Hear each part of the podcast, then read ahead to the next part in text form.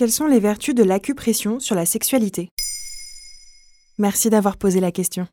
Sex Education, les principes du plaisir, Masters of Sex, le nombre de séries sur la sexualité a bien augmenté depuis Sex and the City dans les années 90. Plus qu'un divertissement, ces contenus sont la preuve d'un intérêt croissant pour la sexologie et les problématiques associées. De nouvelles plateformes de téléconsultation en sexologie se lancent en ligne, telles que Mia.co, réservée aux femmes, et Charles.co pour les hommes. Et les cabinets de sexologie ne désemplissent pas 500 000 consultations par an en France, selon Anne Cossé, autrice de L'acupression plaisir, publiée aux éditions La Musardine en 2021. Elle est la fondatrice du site acupression.fr et praticienne d'acupression, une technique de soins énergétiques millénaire issue de la médecine chinoise telle qu'elle l'a définie. Selon la praticienne, cette technique s'exerce par simple pression des doigts sur des points clés du corps, points que l'on retrouve en médecine chinoise et dont la science moderne a prouvé l'existence dans les années 2000. La sollicitation de certains de ces points facilite la relaxation, la stimulation de l'énergie sexuelle, la prolongation du plaisir, voire la lutte contre certains dysfonctionnements sexuels. Sur quel principe s'appuie l'acupression plaisir qu'elle pratique? Sur ceux de la sexualité venue d'Orient, c'est-à-dire une sexualité fondée non pas sur l'hyperactivité, la performance, l'orgasme à tout prix, etc., mais sur l'intimité et l'échange où le plaisir de la femme est central. Il s'agit de réapprendre à toucher, à masser, mais aussi à localiser certains points sur le corps, comme évoqué.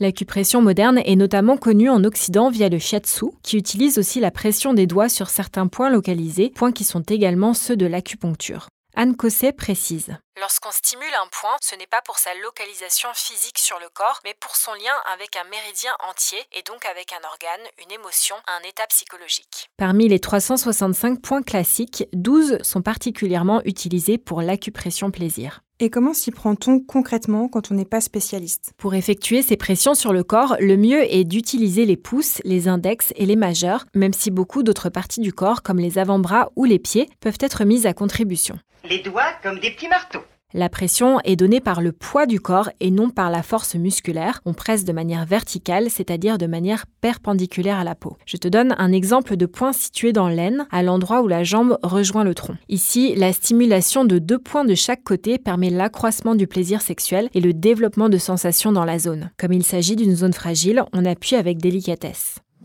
L'acupression est d'ailleurs fondée sur la bienveillance, sur l'écoute des émotions et ressentis de chacun et chacune. Petit à petit, les partenaires se confient davantage, expriment leurs besoins ou brisent éventuellement des tabous.